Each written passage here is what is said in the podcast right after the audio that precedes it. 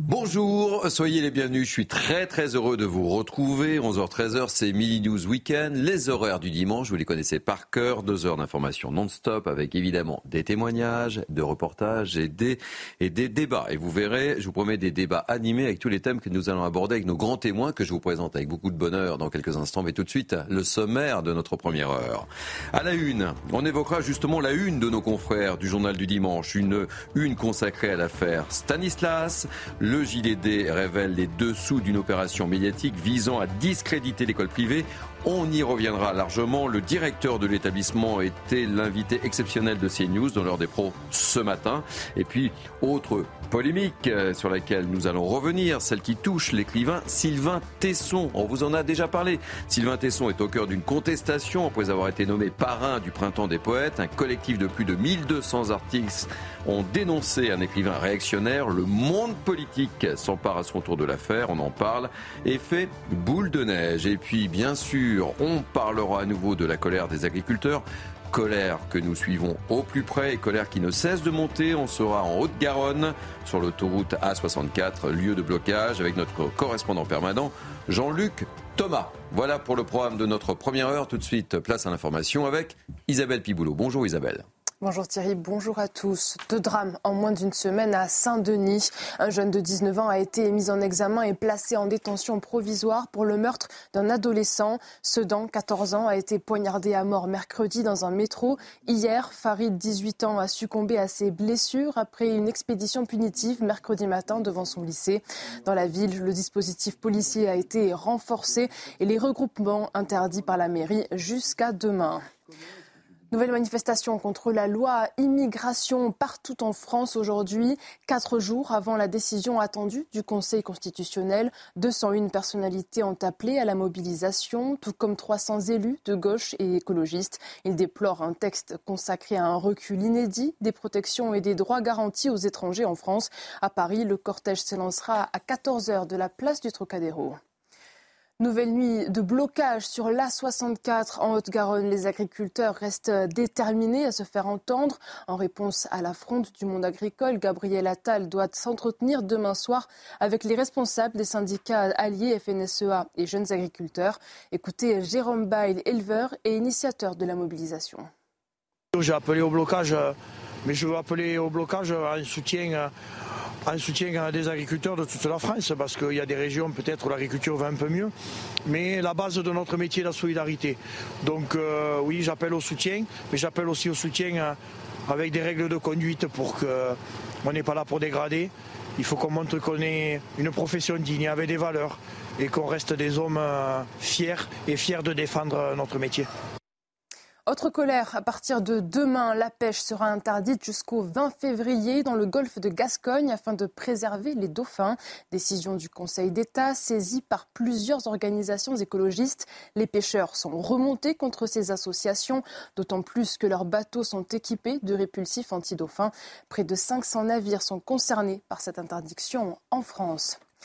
Dans l'actualité internationale, à Tel Aviv, des milliers d'Israéliens ont manifesté hier pour exiger le retour des otages. 132 se trouvent toujours dans la bande de Gaza. Selon des données israéliennes, parmi eux, 27 sont morts sans que les corps n'aient été restitués. La population réclame par ailleurs des élections anticipées pour évincer le Premier ministre Benjamin Netanyahou. Dans le même temps, avec la guerre, de nombreuses entreprises israéliennes sont privées de main-d'œuvre, celles des travailleurs de Cisjordanie, mais aussi des Israéliens partis au combat. Un coup dur pour les producteurs agricoles, alors des, bénévoles se sont portés volontaires pour aider dans les exploitations. Reportage de nos envoyés spéciaux Olivier Gangloff et Jérôme Rampenou. Cette plantation de clémentiniers est à moins de 5 km de la frontière de la Cisjordanie. Ici, certains fruits pourrissent sur place, faute de main-d'œuvre. Les travailleurs arabes qui travaillaient ici viennent de Cisjordanie. Donc en ce moment, nous n'avons pas de travailleurs et c'est la saison des agrumes. Donc nous avons quelques champs où les fruits sont au sol. Henri est venu de France voir ses enfants habitant en Israël. Il est radiologue à la retraite et s'est inscrit sur un site comme bénévole. Tant que ça peut aider euh, ces agriculteurs qui souffrent énormément en raison de la guerre, car il y a beaucoup de, de gens qui sont sur au front. Et donc, euh, un jour, deux jours, le temps qu'on peut y passer. Certains sont venus de très loin, comme ces New-Yorkais. Je ne l'ai jamais fait auparavant, mais je suis heureuse de le faire et faire ce que je peux pour aider. Nous faisons tout ce que nous pouvons, ils ont besoin d'aide, le monde entier est contre Israël et nous avons besoin de tous nos amis. Sarit sait que la main-d'œuvre de bénévoles ne suffira pas sur le long terme. Il va falloir trouver des solutions pérennes. Je ne sais pas, le gouvernement doit décider de ce qui va arriver aux travailleurs arabes. Vous savez, ceux de Cisjordanie. Il y a peut-être d'autres travailleurs qui vont venir, je ne sais pas, peut-être d'Inde ou d'autres pays. Mais je ne sais pas encore, c'est vraiment au jour le jour. Une grande partie de cette production est récoltée pour la France. Ces clémentines seront sur les étals dans une dizaine de jours. 11h30 pour votre prochain point sur l'actualité. Tout de suite, retrouvez Thierry Cabane et ses invités. Ça tombe bien, ma chère Isabelle, on sera là, fidèle au poste, à 11h30. Allez, Midi News Weekend, c'est parti. Nous sommes ensemble jusqu'à 13h. Les horaires du dimanche, vous les connaissez. Je vous présente l'équipe de grands témoins qui m'entourent. Fidèle de chez Fidèle, Naïma Fadel, essayiste, ravi de vous retrouver. Merci, bonjour Thierry. Philippe David, animateur sur radio. Bonjour Thierry, ravi également de vous retrouver. Eh oui, comme tous les dimanches. Patrice Arditi, journaliste. Bon, bah alors je suis ravi également. oui.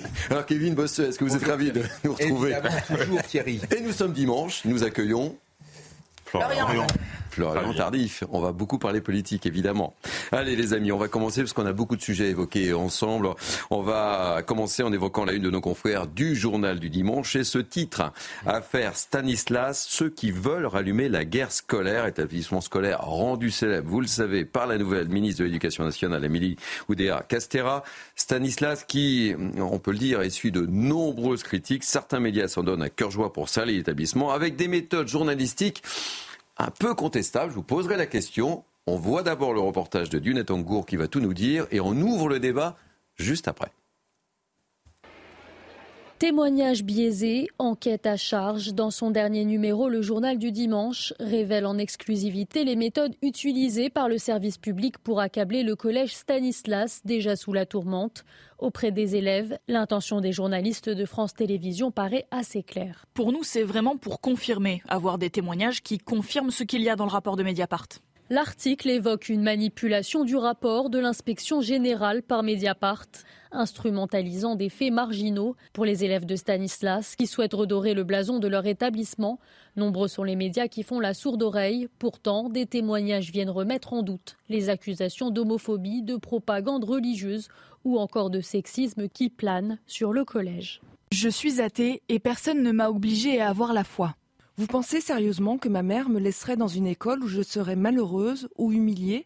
Des voix dissonantes qui peinent à se faire entendre. Au sein du collège Stanislas, les élèves regrettent d'être pris en étau dans une polémique si éloignée de leur quotidien. Avant d'ouvrir le, débat avec vous, j'aimerais évidemment vous, entendre sur, le sujet. On va écouter Frédéric Gauthier, qui, est le directeur de, l'établissement et qui était l'invité de, l'heure des pros et d'Eliott Deval ce matin. Écoutez sa, première action face à, à, toutes ces attaques. Je mesure que l'impact médiatique dans la communauté éducative euh, a suscité deux sentiments. Le premier, c'est l'incompréhension et le deuxième, c'est l'indignation. L'incompréhension parce que les professeurs, les cadres et même les anciens professeurs, les élèves, les familles disent ce que nous vivons dans Stan n'est pas ce que nous lisons dans la presse. Philippe David, petit tour de table rapide d'entre vous. Bah écoutez, on pouvait, c'était pas, il n'y avait pas besoin d'être grand clair pour imaginer que Stanislas ne serait pas la, la, la tasse de thé de Mediapart. Mmh. Jusqu'à preuve on du parle pas que Mediapart en plus. Hein. On parle du service public également. Euh, comment? Bah oui, absolument. Le service public. Donc je vais vous Ouais. dire, le service le public, il y a une émission. Il y a toujours un effet boule de neige, vous C'est savez. ça, c'est On ça. le voit là. C'est ça. Mais quand on voit ce qui s'est passé sur le plateau de Cyril Hanouna, je crois que c'était avant-hier, lorsque Jacques Cardoz, un ancien complément d'enquête, a raconté que bah il y avait rien à se mettre sous la dent contre Jordan Bardella, donc il a fallu, il a fallu en faire des caisses et des caisses pour arriver à décrédibiliser euh, le personnage. Et ce qui est intéressant, c'est que Jacques Cardoz était encore aux commandes. Quand Oui, et Jacques le Cardoz était encore aux commandes. Il euh, trop lisse, Il est à la genèse des de trucs. l'histoire. Euh, je, certains disent l'éthique sont sur les chiens. Moi, je dis l'éthique, c'est pas fait pour les chiens. Et certains sur le service public feraient bien de s'inspirer de cette maxime. Patrice, votre avis? Moi, je suis un petit peu ennuyé. En tant que journaliste, vous Oui, êtes oui. journaliste. hein. Je suis un petit peu Là, on parle de méthode journalistique. Je, je sais. Bon, qu'il y ait une idéologie dans, dans certains organes de presse, bien, bien entendu, on le sait. Alors, pour ce qui concerne Mediapart, alors là, c'est une idéologie avec un, avec un grand I. Pour, pour ce qui concerne le, le- le service public, moi, je vois autre chose. On a suffisamment tous travaillé dans des rédactions pour savoir que l'on s'inspire très souvent de ce que peuvent dire les autres dans les autres organes de presse. Quand on n'est pas sûr, il y a une arme qui est assez extraordinaire, qui est très très forte, c'est le conditionnel. Hmm. Avec le conditionnel, on peut tout dire. Je peux très très bien dire, euh, Thierry, Thierry Cabane a mangé du riz de veau au petit déjeuner. Hein du riz de veau au petit déjeuner, aurait mangé. Aurait mangé. Personne ne peut m'en vouloir. Hmm. Euh, bien entendu. Alors là, qui est Mediapart qui enfonce le clou? Bon, franchement, ça ne surprend personne. Qui est le service public? Je pense qu'il peut y avoir amende honorable. Maintenant, dans une rédaction, euh, lorsque un journaliste a pour fonction de, de faire un papier, si jamais il va trop loin, en principe, il a tous les autres journalistes qui lui tombent dessus en disant qu'est-ce que c'est que ça Et il peut y avoir rectificatif. Si ça n'est pas le cas dans le service public, c'est regrettable. Mais la base, euh, vous savez, quand on parle de conflit dans une entreprise, c'est de donner toujours la parole. C'est l'essence même. hein. Il ne faut pas avoir fait bac plus 25 en école de journalisme. On donne la parole au syndicat, on donne la parole au patronat. C'est la règle de base. Là, il semblerait, enfin, et- et le- le- si on se fie à l'enquête de nos amis le- du le journal du patronat- dimanche, que les témoignages euh, ne convenaient pas à la, à journée du service public et qu'en fait, elle n'y a pas prêté. Il y avait un biais de la part de France euh, Télévisions, puisque euh, les journalistes ont complètement écarté les jeunes qui avaient envie effectivement de témoigner sur euh, sur euh, leur sur Stanila- Stanislas, Stanislas. pardon et qui avaient envie de dire effectivement tout le bonheur qu'ils avaient d'être Mm. scolarisés et que tout ce qui avait été dit au contraire, ils ne le vivaient pas comme ça. D'ailleurs, il y a des exemples hein, de témoignages hein, qui, qui abordent aussi la question de, de l'enseignement religieux en disant bah non, moi je suis euh, athée et je n'ai pas eu le sentiment qu'on. Et d'ailleurs, euh, Frédéric Gauthier ce matin a très bien expliqué hein, que le- le- le- la démarche pédagogique et même de l'enseignement euh, catholique. Et, et j'ai même trouvé intéressant parce que même les personnes qui n'étaient pas catholiques, d'avoir cet enseignement, de comprendre un petit peu aussi le catholicisme, etc., en termes aussi de, de, de connaissances, hein, tout simplement. D'ailleurs, euh, euh, il a cité Régis Debray qui disait que c'était important aussi que dans l'école, on puisse aborder aussi les différentes religions et ce qu'on fait aussi d'ailleurs dans, dans, dans l'école euh, publique. Ce qui, moi, m'a vraiment me, me- me gêne, c'est que euh, le, le, le, enfin, le public est, est censé être dans la neutralité, ce qui n'est pas. Et en fait, ce qui est, ce qui est insupportable, c'est qu'en fait, on s'est habitué à ça. On s'est habitué. C'est-à-dire qu'aujourd'hui, on voit bien que certaines chaînes privées peuvent être euh, euh, accusées de, de tas de, de mots et qu'aujourd'hui, euh, le, le service public, on sait qu'il est dans, qu'il n'est pas neutre, qu'il n'est pas dans la neutralité, neutralité, qu'il est dans un biais euh, idéologique et pourtant l'ARCOM, par exemple, pour la citer, ne, ne dit rien et on peut s'étonner. Kevin Bossuet, en tant qu'enseignant, Bah, déjà, évidemment, c'est un sujet euh, qui vous touche.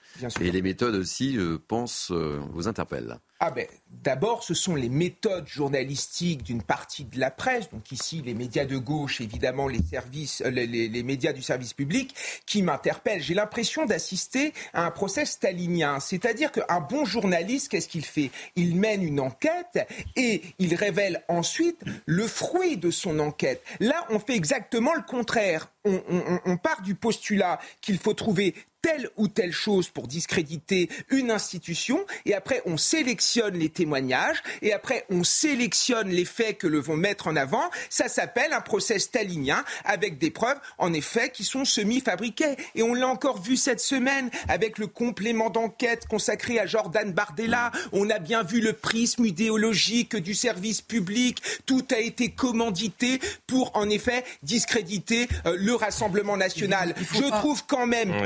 Qu'on paye beaucoup d'impôts pour un service public de l'information qui n'est ici pas à la hauteur. Et je suis désolé, en tant que contribuable, moi je m'interroge. Kevin, il ne faut pas généraliser.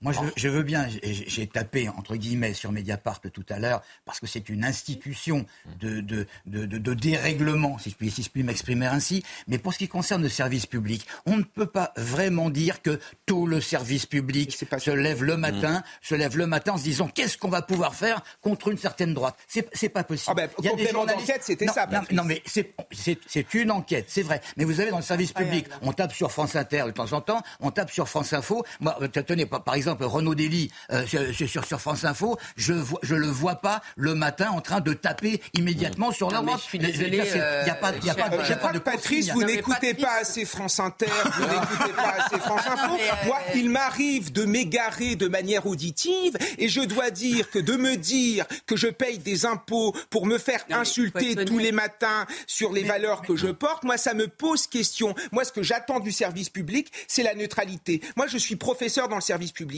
Quand je suis dans ma salle de classe, il y a une neutralité qui est parfaite parce que c'est mon devoir. J'estime que les journalistes du service public devraient avoir la même éthique. je voudrais entendre à qui profite le crime, Florian Tardif? Non, moi j'ai lu euh, ce papier euh, du journal du dimanche. je l'ai lu aussi. Je ne sais pas si euh, c'est de l'idéologie, hmm. si c'est de la paresse ou si c'est de l'innocence. C'est possible que ce soit de l'idéologie, effectivement. Mais lorsque je lis le, témoignage, et je sais très bien comment ça se passe aussi dans une rédaction où il y a un chef qui voit une information, qui demande à un petit journaliste qui veut voilà, euh, bien faire et qui, euh, qui veut correspondre aux, attentes de, son supérieur et qui va tenter de mener une enquête en fait qui ne l'a pas menée puisque l'enquête c'est Mediapart. Hmm. Donc qu'est-ce qu'on lui demande de confirmer l'enquête de Mediapart?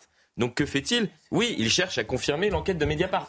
Mais qu'est-ce qu'on lui a demandé? Oui, mais c'est ça qui est grave. Mais le problème, c'est que a-t-on demandé, demandé, aux journalistes mène l'enquête pour savoir si ce que hmm. dit Mediapart est vrai euh, euh, Non, je ne crois pas. Je pense qu'on lui a demandé vérifie. Eh Nous voulons des informations hmm. pour confirmer ce que dit Mediapart.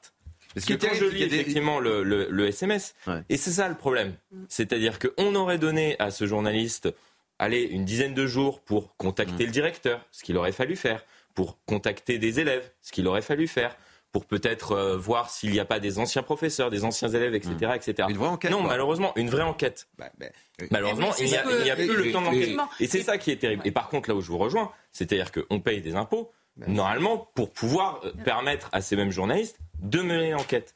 Mais je ne pense pas qu'il faille accuser comme cela ce, ce petit journaliste dont, que je ne connais pas du tout. Bah, S'il fait mal son travail, qu'il démissionne alors. Je mais non, mais c'est pas qu'il fasse. Ben non, non, ah bah, change. Mais non, mais je suis désolé. Je suis désolé. C'est pas qu'il fasse mal son travail. Je voudrais juste dire ça. C'est pour ça que moi je ferai jamais le procès de Mediapart parce que Mediapart, il est dans sa ligne, euh, j'allais dire éditoriale. Oui, c'est clair. et il est clair par rapport à ça. C'est les autres qui sont pas clairs et c'est les autres qui sont dans un biais idéologique. ce qui est terrible, c'est oui, mais après, par idéologie, par paresse ou par innocence. N'écoute pas ou, ne n'écoute pas les témoignages de, de gens surtout Thierry, ça se passe pas comme ça. Et surtout Thierry, ce qui est grave quand même, c'est qu'on jette l'opprobre sur une école. On jette l'opprobre sur des ah professeurs. On jette l'opprobre sur des élèves. Moi, je connais deux personnes qui ont fait Stan.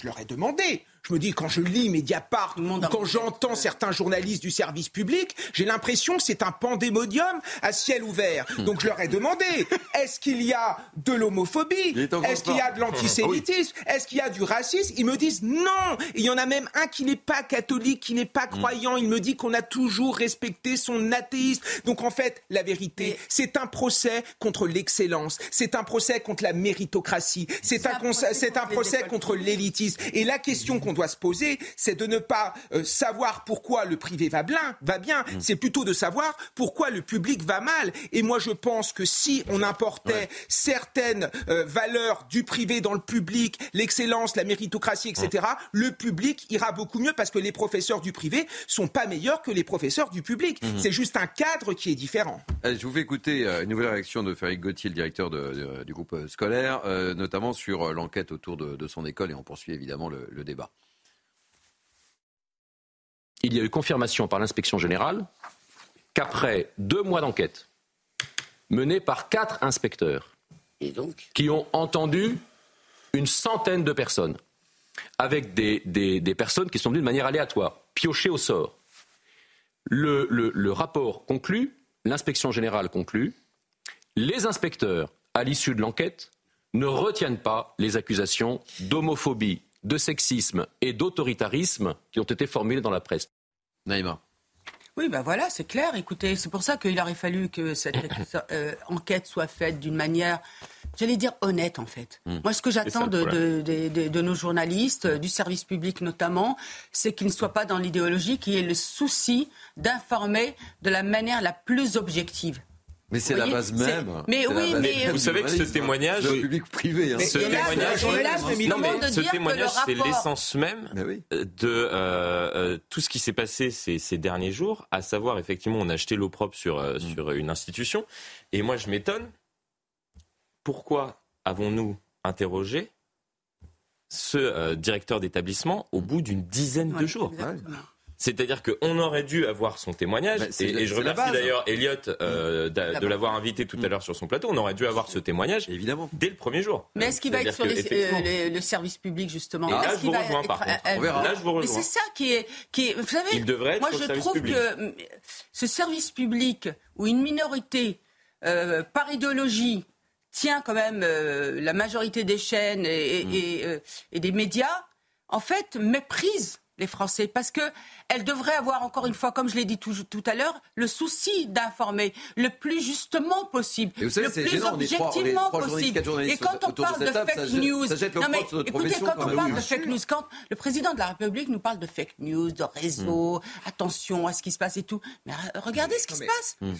C'est pas, pas des, des gens qui sont aussi dans le fake news. Qui a fait le travail que le service public aurait dû faire? Elliot Deval ce matin en invitant le directeur de Stanislas. C'est quand même, il y a de quoi s'interroger. Moi, j'attends du service public qu'il fasse euh, un, truc objectif, qu'il y ait des témoignages objectifs, qu'il permette à ce directeur de s'exprimer et de se justifier. Mais là, non, on part du principe qu'il faut taper sur Stan, parce que Stan, c'est sale, parce que Stan, c'est les élites, parce que derrière Stan, il y a les valeurs catholiques. Mais c'est vraiment, moi, ça me dégoûte. Allez, on marque une première pause euh, dans ce Mini News Weekend. On reparlera de cette affaire, mon cher Philippe David. Nous sommes très, très en retard. On parlera euh, d'une autre affaire euh, qui fait grand bruit également, euh, de l'écrivain Sylvain Tesson. après le monde de la culture, le monde de la politique s'empare de, de, cette affaire. Autre affaire. ça se passe sur CNews. À tout de suite. Soyez les bienvenus. Merci de nous accueillir chez vous en ce dimanche matin. Beaucoup de sujets, beaucoup de débats avec des grands témoins en, en très grande forme. Restez avec nous. Nous sommes ensemble jusqu'à 13h. Tout de suite, on fait un point sur l'information avec Isabelle Piboulot. L'équipe de France de football apporte tout son soutien à Mike Maignan. hier, lors d'un match de championnat d'Italie, le gardien numéro 1 des Bleus, qui évolue à l'AC Milan, a été victime d'injures racistes, accompagnées de cris de singe proférés par des supporters de l'Udinese. Tu es très loin d'être le seul. On est tous avec toi, a déclaré Kylian Mbappé sur X. Top départ à 14h, place du Trocadéro pour la manifestation contre la loi immigration. Plus de 160 marches sont prévues partout en France. Une mobilisation nationale quatre jours avant la décision très attendue du Conseil constitutionnel. 201 personnalités ont appelé à manifester, tout comme 300 élus de gauche. Deux drames en moins d'une semaine à Saint-Denis. Un jeune de 19 ans a été mis en examen et placé en détention provisoire pour le meurtre d'un adolescent. Sedan, 14 ans, a été poignardé à mort mercredi dans un métro. Hier, Farid, 18 ans, a succombé à ses blessures après une expédition punitive mercredi matin devant son lycée. Dans la ville, le dispositif policier a été renforcé et les regroupements interdits par la mairie jusqu'à demain.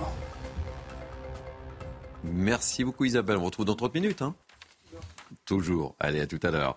Je vous représente euh, mes invités qui m'accompagnent depuis 30 minutes. Euh, Naïm Fadel, Kevin Bossuet, Patrice Arditi, Philippe David et Florian tardif évidemment. Nous sommes dimanche et qui dit dimanche dit politique. On va parler d'un autre sujet. Sylvain Tesson, euh, vous savez, euh, l'écrivain après le monde de la culture, c'est au tour du monde politique de s'emparer de la polémique. Euh, l'écrivain est au cœur d'une contestation après avoir été nommé parrain du printemps des poètes. On en a longuement et largement parlé sur notre antenne. Un collectif de plus de 1200 artistes dénoncent un écrivain réactionnaire. Et bien maintenant, à droite, euh, on dénonce le wokisme de plus en plus influent dans les sphères culturelles du pays. Un point sur la réaction avec Nunet Angour et je vous interroge évidemment juste après. Les soutiens en faveur de l'écrivain Sylvain Tesson commencent à affluer dans le monde de la culture. Le philosophe Alain Finkielkraut est monté au créneau. Il dénonce une chasse à l'homme. C'est le sport favori de, justement, des démocraties tardives, c'est la chasse à cours c'est-à-dire la Lali et la curée.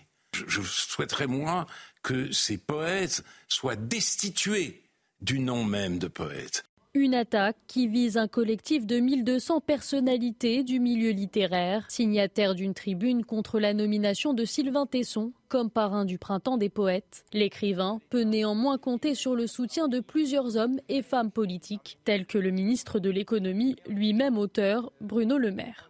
Donc voilà où nous en sommes, dans la France des Lumières, de la raison et de l'esprit libre. Une pétition contre un écrivain de grand talent, l'exclusion sectaire d'une plume aventureuse, Soutien total à Sylvain Tesson, poète de notre monde.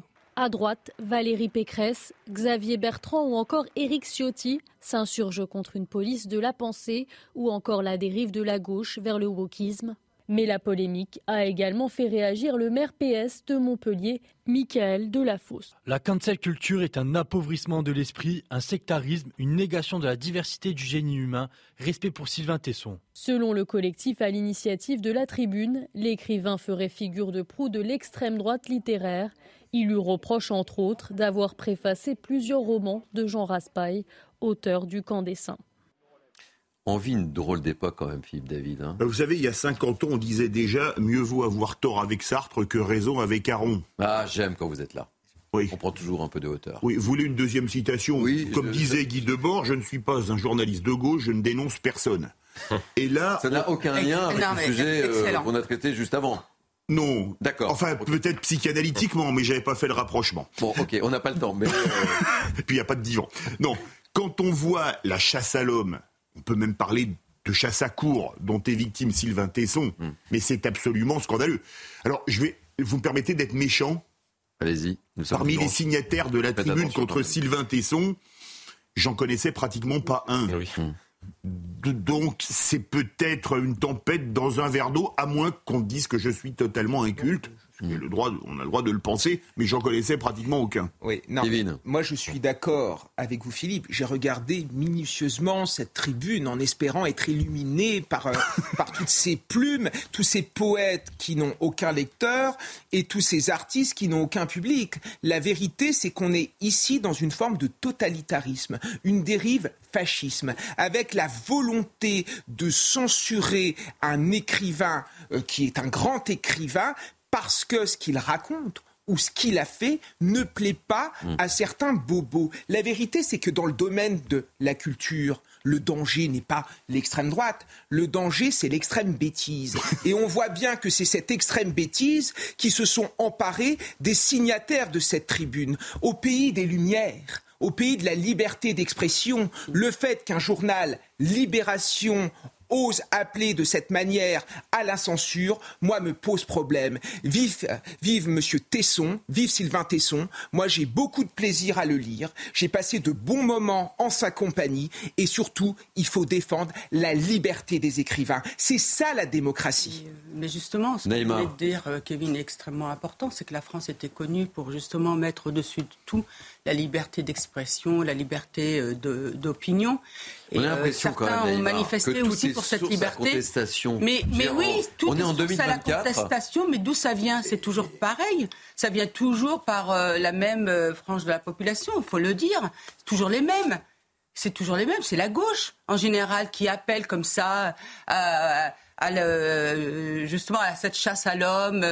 Euh, pourtant, euh, il fut non, une époque où la gauche, c'était le, le- le vent de la liberté. et une effectivement, bah, aujourd'hui, le monde a changé. Cette période, elle est bien révolue et aujourd'hui, effectivement, il faut nommer les choses. Ils sont dans le sectarisme, ils sont dans le totalitarisme, ils sont effectivement dans le fascisme. Il faut oser le dire. Il faut oser le dire. Et aujourd'hui, ils sont des coupeurs de langue. Et regardez même par rapport à toutes les Tous sujets. ces mots n'engagent que vous, ma Non mais, Naïma, mais évidemment. regardez, Moi, je mais il n'y a pas de souci, euh, ça n'engage que moi, j'ai violents, l'habitude. très, euh, Non, c'est pas violent, c'est bah, voilà, c'est la réalité- le- la bah, réalité voilà. est parfois violente. En tout cas, écoutez, euh, ce qui se passe aussi aujourd'hui, et c'est important à le dire, regardez même sur tous les sujets de société, Hmm. est-ce que on peut en parler tranquillement, cette- sans justement être par ceux qui aujourd'hui sont des coupeurs de langue aujourd'hui qui empêchent le débat Hmm, pour être taxés de fascistes. C'est ça aussi qu'il faut dire. Donc à un moment, il faut, il faut dire les choses. Regardez toutes les manifestations qu'on a eues.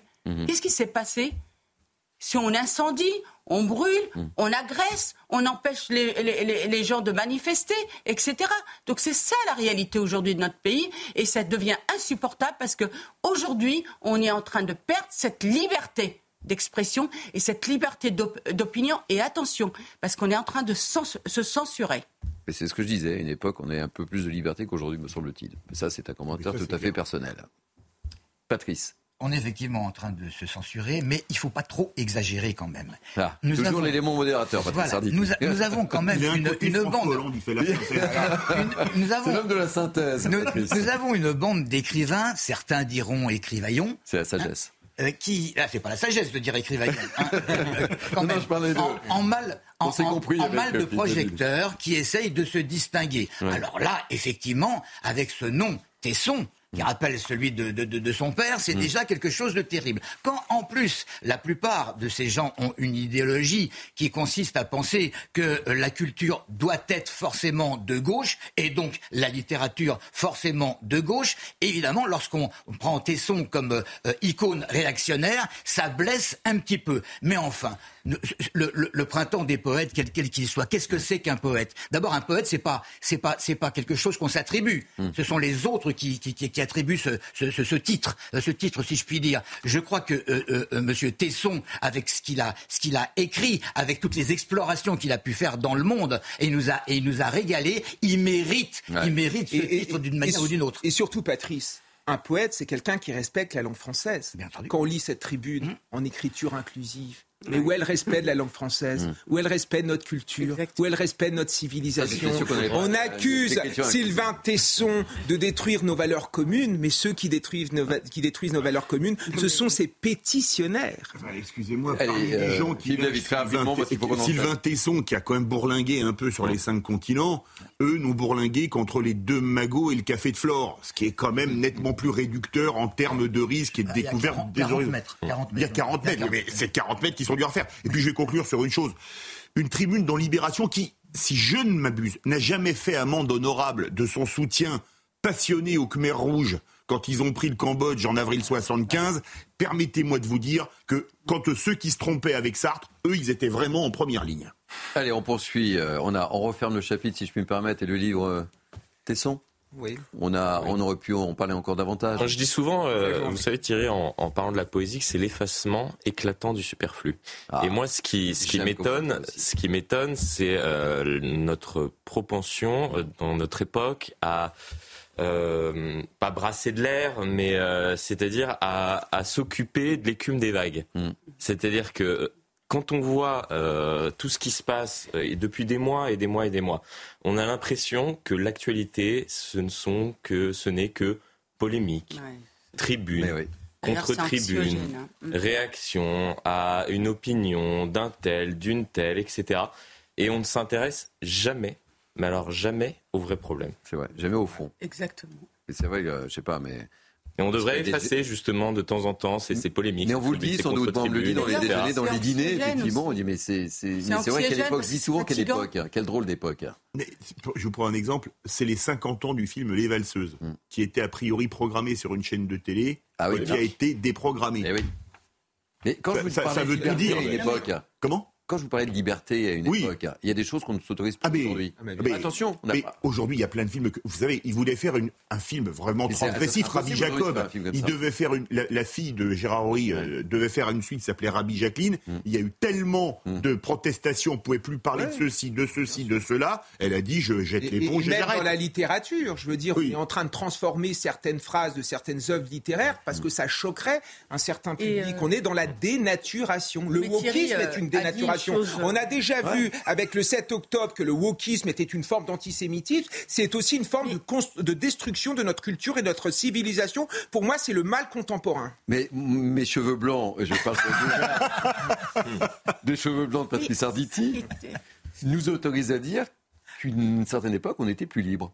Mais c'est ça que, ce que vous, avez dit, Thierry, euh, tout à l'heure est extrêmement et on est en 2024 et je cheveux blancs ça, mes enfants aussi. Et c'était la gauche, la gauche. J'ai pas fait référence aux cheveux de. Ils se sont un peu Mais, c'est en plus. Euh, non, mais en plus, c'est la gauche qui a amené aussi ce vent. Euh, la gauche, c'est la gauche qui a quand même amené ce vent de liberté. C'est, il est interdit. Mais oui, oui mais aujourd'hui, c'est plus le cas. Non, mais justement, c'est ça qui est, qui est terrible, c'est qu'aujourd'hui, elle déconstruit oui, elle, Même manger une côte de bœuf, ça devient compliqué en 2024. la, la gauche incarnant le vent de liberté tout en soutenant un régime comme le régime stalinien, comme quoi il y a de quoi s'interroger aussi au niveau historique. Bon les amis, on va parler des agriculteurs parce que nous sommes euh, au plus près avec ces news sur les problématiques des, des agriculteurs. Et eh oui, un autre problème et ça c'est du concret. Troisième nuit passée dehors pour les agriculteurs de Haute-Garonne sur l'autoroute A64, toujours, toujours coupé à la circulation. On va voir ce qui s'est passé cette nuit avec le récit de nos journalistes Jean-Luc Thomas, Hervé Grandchamp, le récit ici de Kylian Salé et Mathilde Libanez et on retrouvera juste après celui qui nous fait vivre au plus près justement cette mobilisation des agriculteurs, Jean-Luc Thomas, qui est déjà en place avec un joli ciel bleu juste derrière. Mais je crois qu'il fait un petit peu froid, enfin il nous dira tout. Allez, tout d'abord, récit de, cette nuit avec euh, ce reportage. C'est un combat qui ne faiblit pas. Depuis quatre jours, les agriculteurs bloquent l'autoroute 64 à Carbone en Haute-Garonne pour alerter sur leurs difficultés et réclamer au gouvernement un soutien financier. Car la flambée de leurs coûts de production et les conséquences commerciales de la guerre en Ukraine compliquent encore plus leur activité ne s'en sort plus, euh, c'est très difficile. Euh, personne, on a l'impression que personne nous soutient. Plus on avance dans le monde agricole, euh, plus les charges, enfin tout, tout est lourd à supporter. Les agriculteurs se sont organisés pour passer une nouvelle nuit sur place. Tout est prévu pour ne pas arrêter le combat. Un camp de fortune a été créé, barbecue, générateur cuvao ont été installés. Ça c'est notre frigo, notre chambre froide du moment où on stocke tout ce que les gens nous ont amené, en l'occurrence la viande. Il y a de quoi faire pour la soirée. Ils protestent également contre le manque de moyens et les trop importantes restrictions qui visent leur métier face aux règles de l'Union européenne et les normes environnementales. Des contraintes qui inquiètent beaucoup cette étudiante. En fait, j'aimerais reprendre l'exploitation euh, de papa et maman, mais vu tout ce qui se passe, euh, c'est un peu compliqué de savoir euh, si je vais la reprendre ou pas. Emmanuel Macron semble avoir pourtant entendu le message de certaines organisations agricoles. Lors d'une conférence mardi dernier, il a pointé du doigt les nombreuses normes inutiles qui découragent les agriculteurs, promettant une simplification. Et donc on retrouve notre ami Jean-Luc Thomas. Bonjour Jean-Luc. On en est où très concrètement de la situation? Il y a eu des discussions avec le préfet, mais en fait, euh, le mouvement semble vouloir euh, s'élargir, me semble-t-il. Exactement. Vous savez, hier, euh, la réunion qu'il y a eu en préfecture eh bien, n'a rien donné. Et c'est pour ça que l'ensemble des agriculteurs sont mobilisés. Ici, ce matin, il y avait en tout une dizaine de, personnes. Maintenant, il y, a, à peu près 200 personnes. Et ce qui est frappant, c'est qu'il y a énormément de personnes qui viennent apporter de la nourriture, mais monsieur et madame tout le monde qui sont là en solidarité et ils comprennent ce qui se passe autour des agriculteurs. Alors oui, tout à l'heure et hier soir, eh bien, Jérôme Rénal a dit qu'il fallait que le mouvement puisse euh, s'étendre. Il a bien rappelé aussi qu'il ne fallait pas qu'il y ait euh, de problème, que ce soit quelque chose qui reste très euh, pacifique, qu'il n'y ait pas de débordement, qu'il n'y ait pas de problème de casse, etc. Mais oui, eh bien, ce va s'intensifier. Par exemple, dès cet après-midi, dans l'Ariège, à 1h30, 2h d'ici, eh il va y avoir un barrage filtrant qui va être mis en place à Tarascon euh, sur euh, Ariège. Demain, il va y avoir un barrage qui va être mis en place dans les Pyrénées euh, orientales. Il faut savoir que les agriculteurs veulent absolument se faire entendre. Et c'est vrai que la journée de demain, journée de lundi, va être une journée très importante, puisqu'entre autres, eh bien, le Premier ministre va recevoir les organisations syndicales. Mais ce qui est sûr, c'est que ici, la mobilisation va rester et ils espèrent tous qu'il y ait une mobilisation nationale. Merci beaucoup. C'est News au plus près de nos agriculteurs. Grâce à vous, mon cher Jean-Luc Thomas. Je rappelle que vous êtes accompagné par Hervé euh, Grandchamp. Euh, forte mobilisation. On, l'évoquait, vous vous souvenez, hein, la semaine dernière, on évoquait ce qui se passait euh, en Allemagne avec cette forte mobilisation. Et on se posait la question de savoir s'il il y aurait un effet domino chez nous. La réponse est là. Oui. La réponse est là. On parlera tout à l'heure des pêcheurs aussi. Hein, autre problématique des pêcheurs. On, l'évoquera aussi. Effectivement, mais moi, vous, vous voyez, hier, on était sur votre plateau, on a parler de la similitude avec le mouvement des Gilets jaunes. D'ailleurs, euh, ce que vient de dire le, journaliste est intéressant parce que les gilets jaunes, c'était les ronds-points mm. et on, même les personnes venaient en, sympathie les, rencontrer, leur amener même euh, à, manger, etc.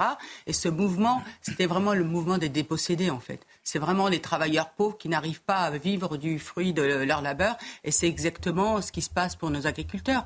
Les agriculteurs, c'est entre 55 et 70 heures par semaine. Mm. 605 se suicident chaque année. Hum. Le, 80% euh, au moins, euh, leur revenu de, 80% d'entre eux, moins de 1700. Et en 50% entre 500 et 1200 euh, euros. Vous savez, Thierry, qu'aujourd'hui, nous n'avons plus que 389 agriculteurs. Ils étaient 20 millions. 389 000. Oui, 1000. 389 000. Ils auraient une Je me disais, euh, où est-ce qu'ils sortent ces chiffres 389 000 agriculteurs ah aujourd'hui.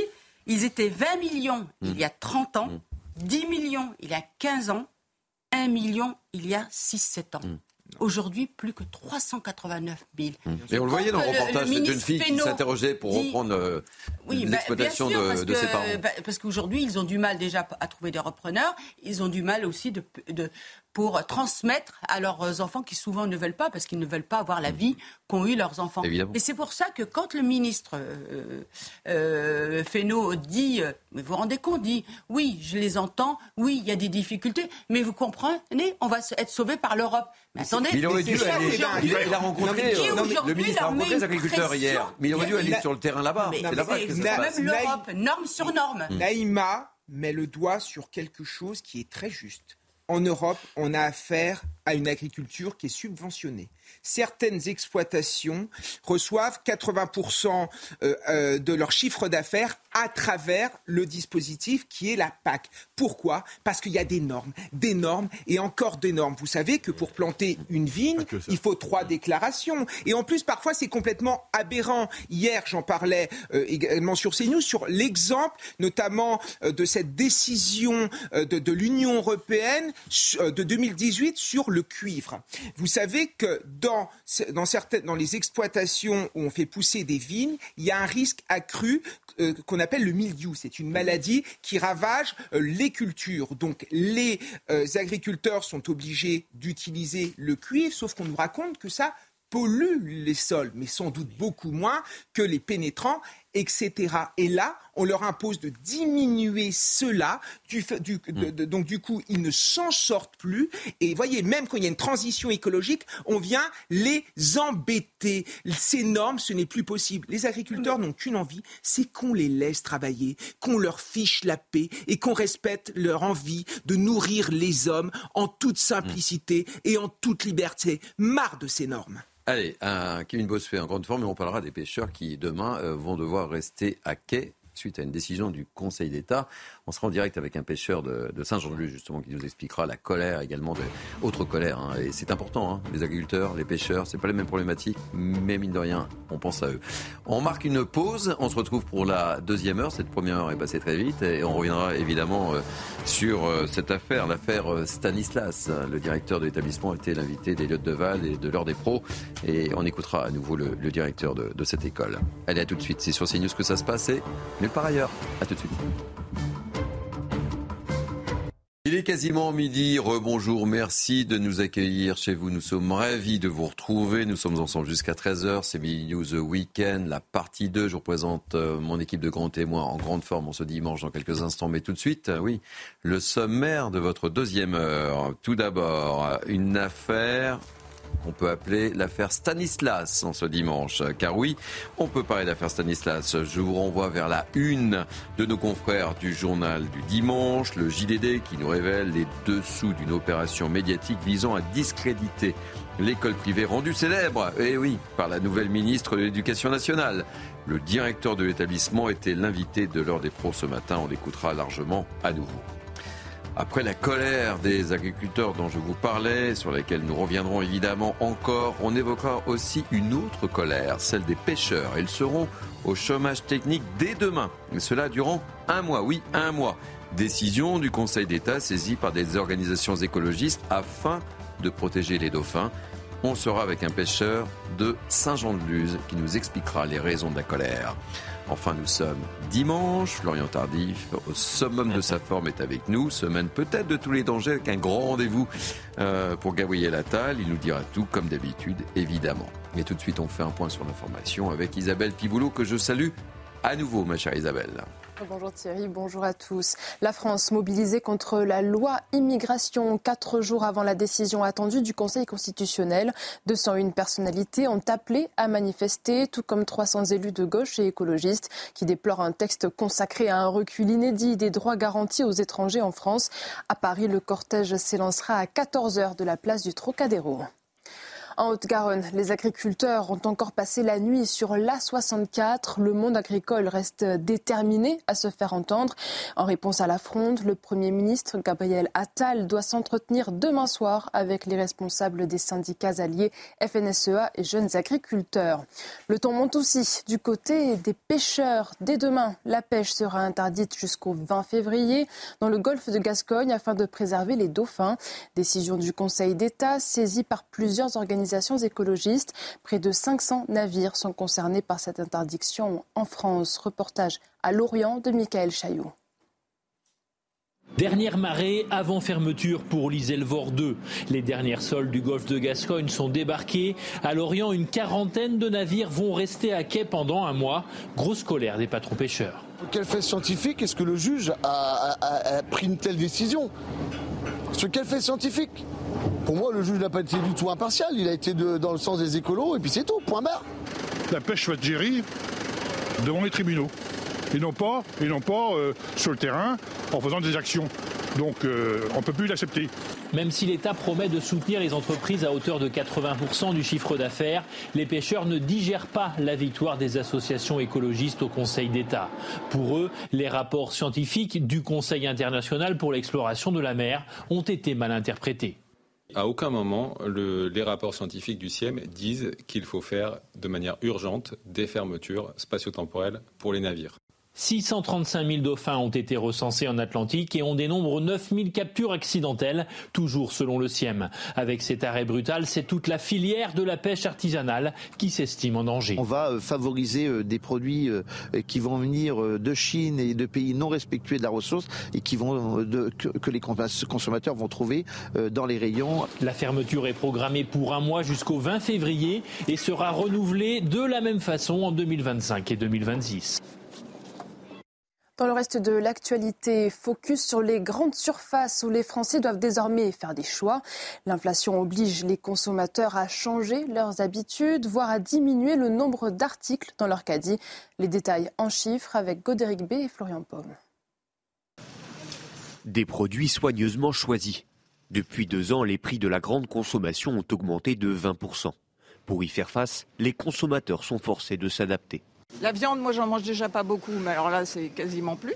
On prend les promotions, quoi. Voilà, euh, on, cherche, euh, on cherche à maximiser. Je privilégie plus le bas de gamme, voilà, pour les produits d'entretien. On dit que tout sort du même bac, donc euh, voilà, je prendrai de la sous-marque plutôt que de la marque. Les ventes dans les grandes surfaces ont chuté de plus de 6%, un chiffre qui a doublé par rapport à 2022. Les produits dont se passent les Français sont principalement ceux d'hygiène, de beauté ou d'entretien euh, les biens essentiels sur lesquels on va se concentrer. Donc effectivement, l'alimentation, c'est le premier facteur. Et puis, bah, tout ce qui va aller de plus en plus vers euh, l'apparence et puis euh, le loisir va être une variable d'ajustement, une variable sur laquelle on va se priver, pas de gaieté de cœur, hein, mais on va se priver parce qu'on va se concentrer sur l'essentiel. Une conséquence importante sur le chiffre d'affaires des enseignes, notamment sur les entreprises de prêt-à-porter, particulièrement frappées par les liquidations l'année dernière. C'est un des événements de cette année. Les Jeux Olympiques approchent à grands pas et avec eux la crainte des cyberattaques. Lors des JO de Tokyo en 2021, 450 millions ont été recensés. Selon des analystes, Paris devrait dépasser ce chiffre. Les forces de l'ordre envisagent donc tous les scénarios. Jules Bedeau et Sandra Buisson ont rencontré les équipes du tout nouvel office anti-cybercriminalité. Regardez. Les images sont encore virtuelles, mais le risque, lui, est bien réel. Les Jeux olympiques et leurs 4 milliards de téléspectateurs sont une vitrine planétaire et donc une cible de choix pour les cyberpirates. Donc ils vont utiliser euh, cet événement hein, pour pouvoir faire valoir euh, euh, soit leurs idées, soit essayer aussi d'obtenir, d'obtenir de l'argent par leurs activités cybercriminelles. Pour ternir l'image du pays hôte, des esprits malins pourraient prendre le contrôle à distance d'un panneau numérique d'affichage pendant une épreuve, bloquer les ascenseurs dans un stade ou le chronométrage d'une compétition d'athlétisme. Les scénarios sont multiples, sans compter la perspective d'arnaque à grande échelle les e-escroqueries hein, qui ne vont pas manquer au moment d'un tel événement. C'est pour ça qu'on a une plateforme spécifique qui s'appelle la plateforme TC qui permet aux gens de déposer plainte en ligne ou nous faire des signalements. Je pense aux faux sites de location, aux faux sites de vente euh, qui vont être un moment important pour les, pour JO. En plus de ces missions habituelles, notamment la lutte contre les rançongiciels qui relèvent désormais de la criminalité organisée, L'Office anti-cybercriminalité sera sur le pont avec près de 180 policiers et experts en Ile-de-France et environ 200 en région pour traquer les troubles faits des Olympiades. Je vous retrouve dans un peu moins de 30 minutes pour un prochain point sur l'actualité. La suite avec vous Thierry. Et vous savez quoi, ma chère Isabelle? On sera là. Ça tombe bien. Allez, je vous représente l'équipe de grands témoins qui m'accompagne depuis une heure, en grande forme. Naïm Fadel, essayiste, Kevin Bossuet, professeur d'histoire, en grande forme aussi. Patrice Arditi, journaliste. Philippe David, animateur de Sur Radio, et notre ami Florian Tardif. Et oui, nous sommes dimanche, Florian Tardif est avec nous. Et c'est avec beaucoup de plaisir que je l'accueille dans Mini News Weekend. Allez, on va euh, commencer euh, cette deuxième heure en évoquant à nouveau cette affaire révélée à la une de nos confrères du journal du dimanche. L'affaire, oui, on peut le dire, hein, l'affaire euh, Stanislas. Le JDD révèle les dessous d'une opération médiatique visant, euh, ce moins qu'on puisse dire, à discréditer l'école privée. On voit tout ça avec Célia Goyer et on poursuit le débat avec nos grands témoins et avec Florian Tardif. L'école Stanislas fait l'objet d'accusations, notamment de la part de certains médias. Le directeur a tenu à les clarifier. L'inspection générale conclut les inspecteurs, à l'issue de l'enquête, ne retiennent pas les accusations d'homophobie de sexisme et d'autoritarisme qui ont été formulés dans la presse. Stanislas est lavé des soupçons et des accusations de la presse. Après un rapport d'inspection rendu public par Mediapart, Anne Hidalgo a annoncé suspendre provisoirement la subvention de l'école. Une décision incompréhensible pour le directeur. Je ressens un sentiment d'injustice car euh, si, si le contrat devait nous être retiré, je ne pense pas que ce sera le cas, mmh. mais j'oppose à ce qu'a dit Mme Hidalgo, ce qu'a dit Mme Pécresse. C'est un établissement associé à l'État par contrat. Et donc, dit Mme Pécresse, et je crois que c'est assez logique, je maintiens les subventions. Mme Madame Hidalgo fait un autre choix, ça la regarde, euh, mais je ne le comprends pas. Il estime d'ailleurs que l'existence d'écoles catholiques sous contrat est une chance en France. Une école catholique associée à l'État par contrat est à la fois une chance pour l'Église dans son dialogue avec la République, est aussi une chance pour la République dans son dialogue avec l'Église, mais surtout, et je le dis à la fois aux évêques qui peuvent nous écouter et aux hommes politiques qui peuvent nous écouter, une école catholique associée à l'État par contrat est aussi une chance pour la laïcité. Dans le rapport, 14 préconisations sont données. Par exemple, la formation et le suivi d'intervenants en instruction religieuse. Vous voyez le petit bandeau que vous avez mis sur le bas de, l'écran euh, École privée, école publique, la guerre relancée. Parce qu'effectivement, euh, il ne faudrait pas qu'on aille sur ce terrain-là quand même. Je vais être désagréable avec Juliette Armanet, mais ça rappelle une chanson de Michel Sardou. Ah, J'ai fait les deux écoles, vous vous souvenez Exactement. Dans ce que je trouve je absolument... Je ne même pas de la chanter. Comment Je vous demanderai J'ai fait les deux écoles. Bon, on va arrêter la chanson. Alors, une chose, Référence d'Emmanuel Macron dans, sa conférence de presse. Absolument. Mais il y a une question que je me pose. La présomption d'innocence en France, ça existe encore Parce que Anne ah. Hidalgo, qui, coupe la hein. Anne Hidalgo qui coupe la subvention. Une partie des élus de gauche, Yann Brossa, etc., qui s'en glorifient sur Twitter, euh, non, euh, on ne subventionne plus, etc. Alors que le le, directeur de Stanislas, le rapport, dit que toutes les accusations ont été balayées. Mm. Mais ça veut dire quoi? Ça veut dire que Mediapart fait un article et donc vous pouvez être cloué au pilori même si l'article raconte n'importe quoi, et Mediapart quand même l'a fait dans plusieurs affaires. Je pense qu'on est d'accord là-dessus. Surtout que Mme Hidalgo se met dans une position un petit peu compliquée, parce que qu'est-ce que dit la loi Debré de 1959 À partir du moment où il y a un contrat entre l'école privée et l'État, les collectivités euh, territoriales sont obligées de donner des subventions. Donc, c'est-à-dire qu'elles bravent la loi à des fins idéologiques. Et de manière générale, franchement, moi j'en ai marre de cette hypocrisie de ces bien-pensants de gauche, de ces bobos de gauche qui mettent leurs enfants dans le non mais qui mettent leurs enfants dans le privé et qui défendent le public, mais qui ne veulent pas, qui ne veulent pas que leurs enfants euh, aient euh, finalement et, et, soit au milieu de l'idéologie qu'ils défendent tous les jours. Il y a une forme quand même de contradiction. et moi qui enseigne dans le public et qui ai fait une partie de ma scolarité dans le privé, j'ai pu comparer. J'ai à l'école privée, j'ai appris la rigueur, j'ai appris la discipline, j'ai appris euh, l'émulation, ce que je n'ai pas toujours retrouvé euh, dans l'école, que j'essaye de transmettre dans le public. Et ce qui a me, me choque, c'est que les milieux populaires ne puissent pas avoir accès à cette excellence, à cette rigueur, à cette discipline. Et c'est tout le combat de Gabriel Attal lorsqu'il est à la tête de l'éducation nationale, qu'il met en avant l'uniforme, qu'il met en avant les groupes de niveau, qu'il met en avant le choc de savoir. Il fait le constat que dans certains établissements publics, on n'a pas accès, accès à cette excellence et on n'a plus accès à cet ascenseur social. Regardons ce qui marche dans le privé, mais également dans le public, parce qu'il y a des choses qui marchent dans le public, et faisons en sorte que l'école de la République, dans sa branche privée, ou dans sa branche publique réussisse. C'est ce qu'on demande. On non mais euh, pas, on n'en est Patrice pas. et, et Patrice. On n'en est pas une relance de la guerre entre le public et le privé. Il faut reprendre ça aux sources. On a une entreprise de déstabilisation d'une ministre. À un, à un, moment donné. Là, il y avait un prétexte qui était, qui était offert et ils se sont engouffrés dans, dans, dans ce prétexte. Il ne faut pas exagérer. On parlait journalisme tout à l'heure. Là, il est Contrairement à ce que dit Mediapart, il est prouvé que les quatre inspecteurs, et le directeur de l'école l'a rappelé tout à l'heure, les quatre inspecteurs n'ont pas vu du tout de sexisme, euh, de, d'homophobie. Donc, en principe, les journalistes avec un grand J, dès demain, vont relater le fait que les inspecteurs n'ont rien trouvé et qu'il y a eu quand même un petit problème du côté de Mediapart. Mais ils vont passer à autre chose, ah, bien entendu. On va, on va réattaquer la ministre sur, sur un, dans, un autre domaine, et puis alors après, eh bien, il y aura une autre poire pour la soif de, de, certains opposants. Justement, sur, sur les propos homophobes tenus par un, par un bénévole, euh, écoutez ce que, ce que disait euh, Frédéric Gauthier dans, dans l'heure des pros, et il, s'explique là-dessus et, sur ce qui a été pris euh, comme décision cet intervenant en instruction religieuse, qui est un bénévole, a tenu des propos qui ne sont pas acceptables. Dès que nous les avons hmm. entendus ou dès qu'ils nous ont été communiqués, eh nous sommes intervenus pour voir le bénévole, pour le sanctionner et pour lui interdire de remettre les pieds pour ses cours d'instruction religieuse dans l'établissement. Donc nous avons fait ce que nous devions faire.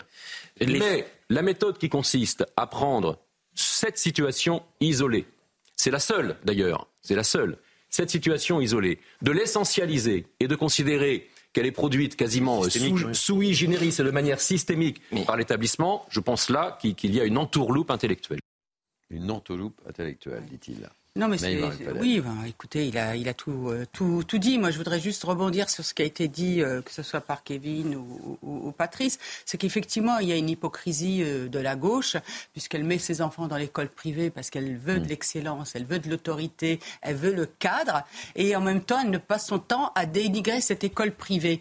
Et en plus, il parle de mixité sociale par rapport à ces écoles, mais eux, ils ne voudraient pas cette mixité sociale pour leurs enfants. Et moi, je voudrais juste qu'à un moment, on fasse juste justement, j'en appelle à un journaliste qui fasse ce travail d'enquête. Et vous verriez que dans les, les, villes qui ont des quartiers prioritaires, dans ces villes-là, la majorité des habitants, de plus en plus d'habitants des quartiers, mettent leurs enfants dans l'école catholique, l'école privée, parce que justement, ils cherchent cette altérité et ils cherchent le cadre et l'autorité. Je suis d'accord avec Naïma, et l'hypocrisie se situe également autre part.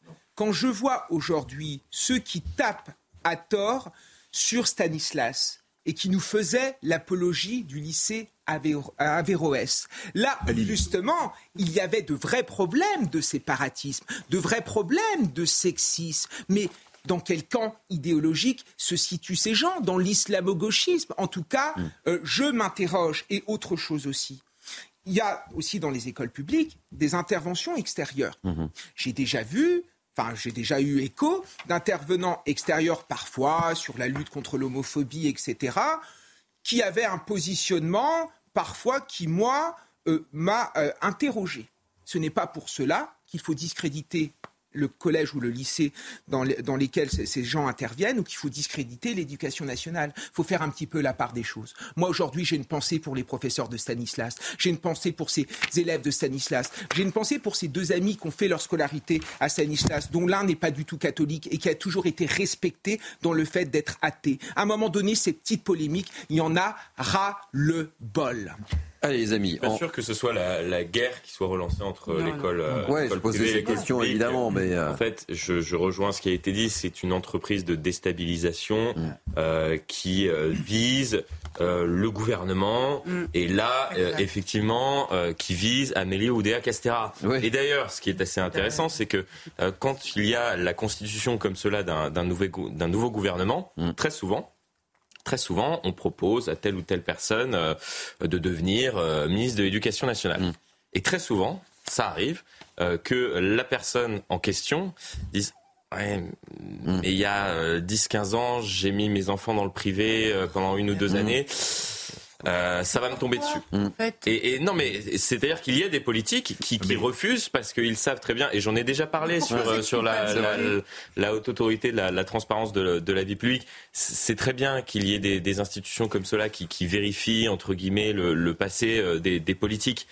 Mais à force de tout mettre sur la place publique, il y a malheureusement des profils intéressants qu'on pourrait mettre à la tête de tel ou tel ministère et qui refusent tout simplement parce qu'ils savent très bien qu'à partir du moment où ils acceptent le poste, il y a une enquête qui va être conduite sur euh, le lycée ou mm. le collège ou l'école dans lequel était l'enfant il y a une dizaine d'années, euh, que euh, le patrimoine de la personnalité en question va être passé au crible pour savoir s'il a une maison en Corse, s'il a une maison mm. en Normandie, etc., etc., etc. C'est interdit d'aller mettre ses enfants dans le privé. Ça fait de vous un paria, des enfants un paria. C'est quoi ce délire? Je suis bien d'accord avec vous, Florian. Mais c'est quoi ce délire, mon cher Il a raison. Je suis sûr qu'on a dit à Amélie Oudéa Castera, ou Franchement, euh, elle devrait peut-être changer de conseiller euh, si, euh, si on lui a pas, dit. Je crois qu'elle a changé de conseiller. Mais, oui, mais on aurait dû lui dire, et je pense qu'on lui a dit, Attention, t'acceptes le ministère de l'Éducation nationale. Mais non, les, les, les, y a de dramatique Je voudrais qu'on avance. Je suis d'accord avec Florian. Je voudrais qu'on avance parce que le temps. Elle, elle, pouvait répondre oui. Oui, oui mes enfants à l'école privée. Je voudrais qu'on avance. Parce qu'on en a beaucoup parlé déjà. Euh, parce qu'on va après la colère des agriculteurs sur laquelle on reviendra avec euh, avec vous évidemment, euh, Florian. Je voudrais qu'on parle de la colère des pêcheurs maintenant, puisque je le disais, c'est une première européenne. À partir de demain, il sera interdit de pêcher durant un mois sur l'ensemble du golfe de Gascogne, c'est-à-dire du sud de la Bretagne jusqu'au nord de l'Espagne.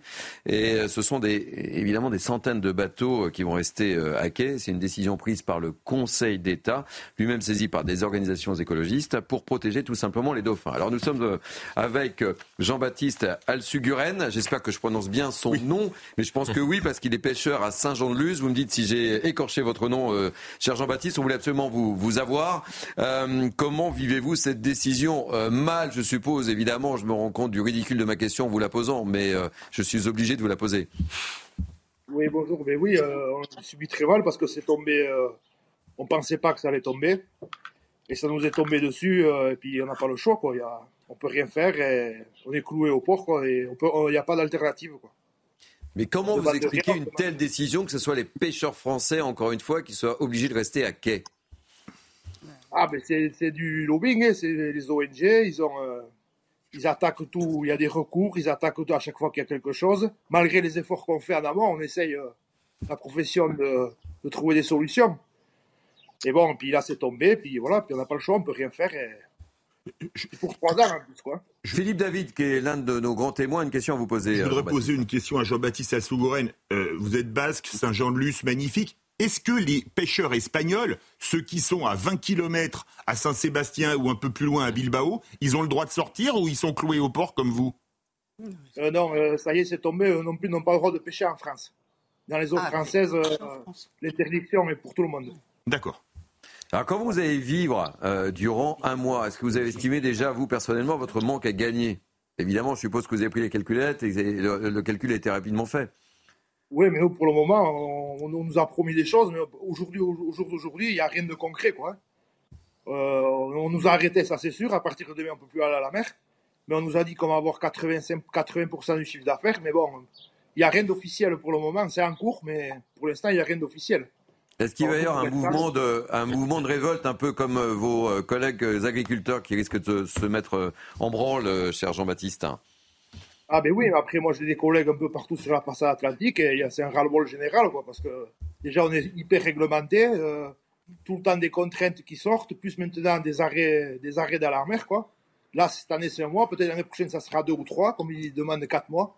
Donc, on ne sait pas où on va, quoi. Puis la profession commence à être démoralisée, tout simplement. Il faut avoir le, moral pour être pêcheur aujourd'hui, en 2024, hein, Jean-Baptiste. Hein. Bah oui, c'est sûr. Surtout, maintenant, nous, on veut encourager des jeunes et puis à faire le métier. Quand ils entendent tout ça, on nous diabolise. Et malgré qu'on fait un métier noble et on, fait du, on essaye de faire du bon travail, quoi. On n'est pas là pour, euh, Hmm. pour faire n'importe quoi. Qu'est-ce que vous allez faire durant un mois, Jean-Baptiste? Ah ben, on va, on va, on peut pas faire les travaux sur le bateau déjà, donc euh, on va, on va faire du bricolage quoi. On peut pas, on n'a pas le droit de faire des travaux importants sur le bateau, donc euh, ben on va attendre. Malheureusement, on est. Attendez, on vous ne pouvez même pas travailler euh, à quai sur votre bateau. Non, des travaux importants. Si on, mettons, on veut profiter de cet arrêt obligatoire pour faire un travaux important, on n'a pas le droit de bouger le bateau du, de son stationnement. On est contrôlé par satellite. Non, mais c'est pas C'est totalement lunaire ce que vous nous racontez là, Jean-Baptiste Elsuguren. Euh, Patrice Arditi. Euh, oui, je voudrais vous poser une question, monsieur.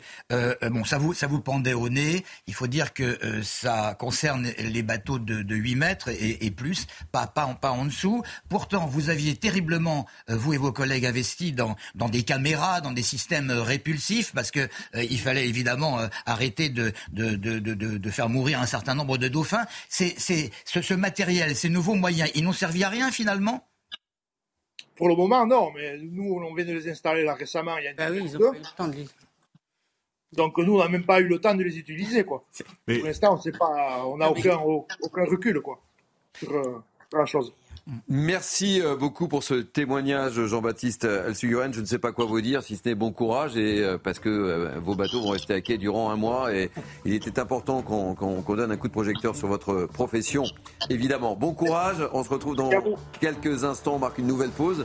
On, on parlera avec vous, euh, de, de, des rendez-vous, évidemment, un, de Gabriel Attal. Oui. Un enjeu majeur aussi. Hein. Les agriculteurs, les pêcheurs. Enfin bon, beaucoup de sujets. Hein, pour. C'est euh... encore la grande différence entre ceux qui font et ceux qui décident, ouais. ou euh, ceux qui décident ont l'impression euh, d'imposer des normes comme cela pour protéger l'environnement de ceux qui font, sauf que imaginez bien que euh, les viticulteurs, les agriculteurs, les pêcheurs, non mais ils n'ont aucunement envie de détruire leur outil de travail. Bah, évidemment. Enfin c'est les c'est les premiers dingue, défenseurs que... de l'environnement. Il n'a pas le droit d'aller sur son bateau. Enfin c'est.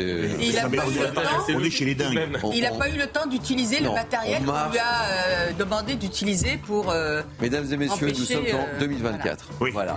C'est tout ce que je peux vous dire. Bah, écoutez, c'était peut-être mieux en 1924. Bah, je. Allez, on, marque, on marque une pause. Euh, on se retrouve dans quelques instants avec Florian Tardif qui nous je parlera de, euh, de l'agenda de Gabriel Attal, évidemment. Oui. Et on a plein d'autres sujets à aborder ensemble jusqu'à jusqu'à 13h. À tout de suite.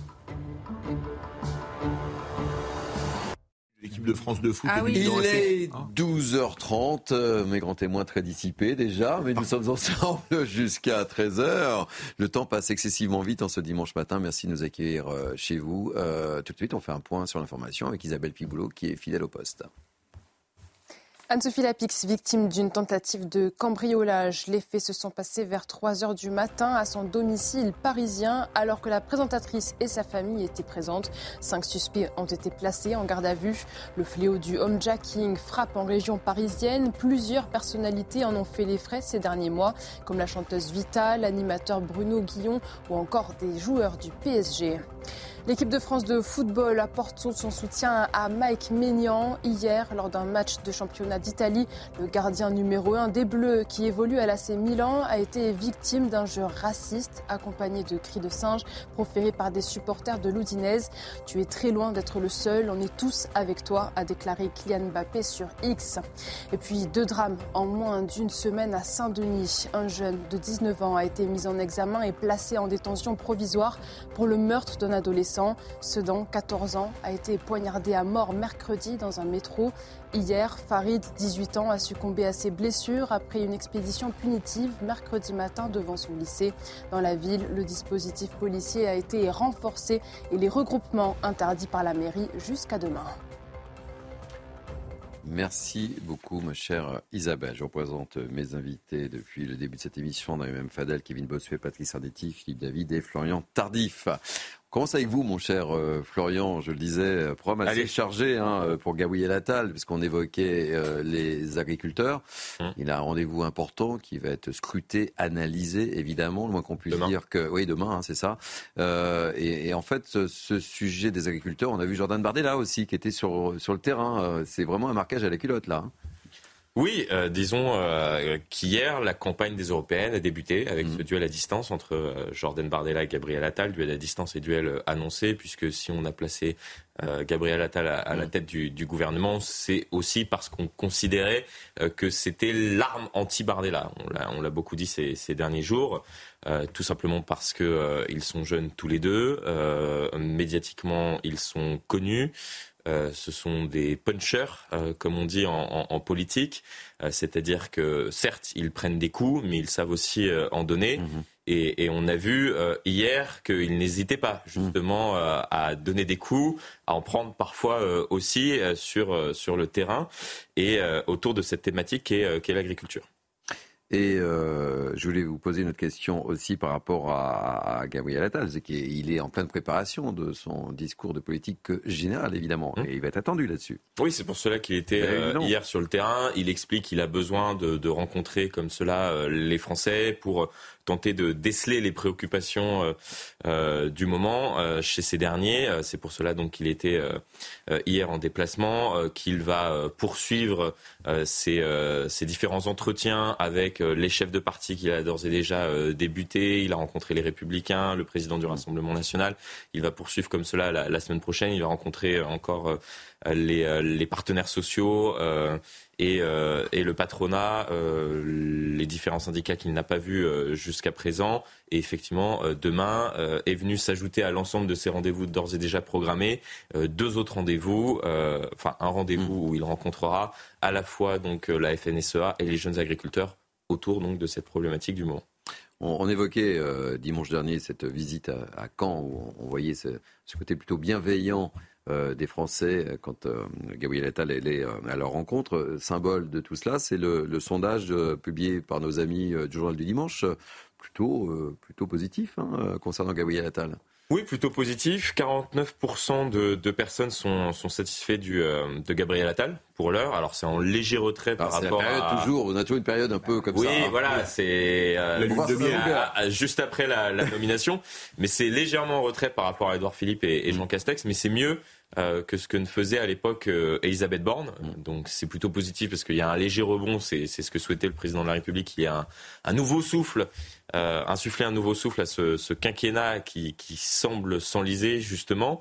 Et, et, ce qui est intéressant, c'est de connaître les motivations des, Français qui lui font plus, plus ou moins confiance, disons-le. premièrement, la jeunesse Intéressant. Ah Alors on lui reprochait ça dans le camp présidentiel, notamment François Bayrou, qui, qui trouvait qu'il était trop jeune.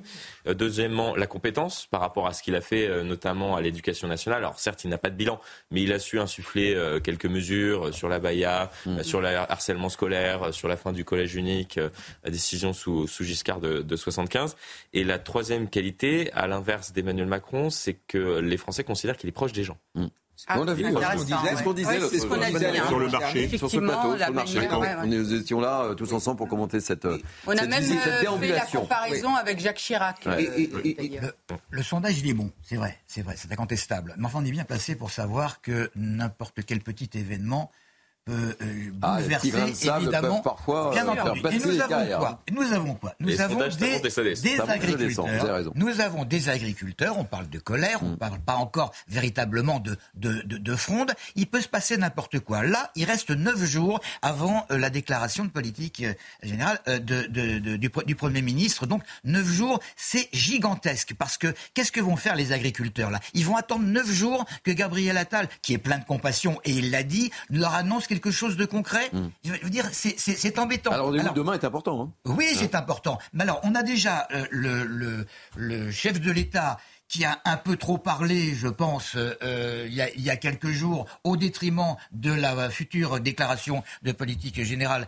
euh, du, Premier ministre. Là, M. Attal ne peut pas se permettre de, distiller des petites améliorations pour l'agriculture avant son, grand discours. Et si jamais il ne le fait pas, et si jamais la FNSEA, la Fédération nationale des syndicats euh, d'exploitation agricole, et, et, même les jeunes agriculteurs mettent le turbo pour, je ne sais pas moi, bloquer les roues, eh bien, les sondages de Gabriel Attal vont baisser. Philippe, euh, David et. Deux choses. Je ne sais pas comment on peut être satisfait ou mécontent de Gabriel Attal, puisqu'il n'a encore rien fait. Il n'a même pas nommé son gouvernement. Mhm. Je rappelle qu'il y a plus de huit jours. Hein. Oui, il y, a, plus de huit jours que les ministres ont été nommés. On n'a toujours ni ministre délégué, ni secrétaire d'État. Mhm. Donc ça pose quand même question. Est-ce qu'ils ont un problème pour faire le casting?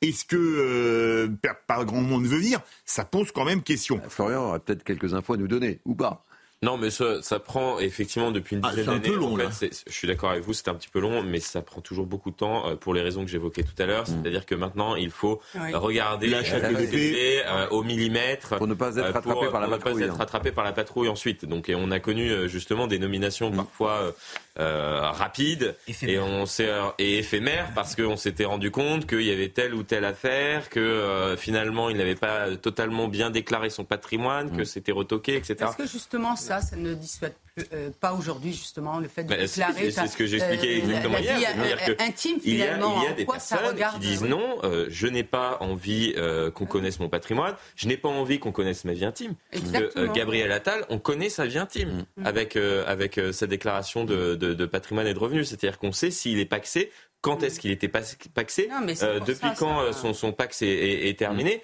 Enfin, C'est tout. Euh, voilà. Ça devient du voyeurisme. du voyeurisme. je vous ai coupé dans votre élan. Non, Et, et, donc, c'est vrai, comme le disait Patrice, que le moindre petit grain de sable, si par exemple ça part vraiment dans un gros mouvement avec les agriculteurs, il peut s'effondrer. Mais moi, ce que j'attends de voir, c'est déjà qu'il nomme un gouvernement. Il y a une déclaration de politique générale dans quelques jours, on ne connaît même pas le gouvernement. C'est quand même fou. Alors, oui, enfin, je ne vais pas le défendre, mais quand même. Ça, c'est surprenant de votre part. non, mais je veux dire, Philippe, euh, il prend le temps de la discussion.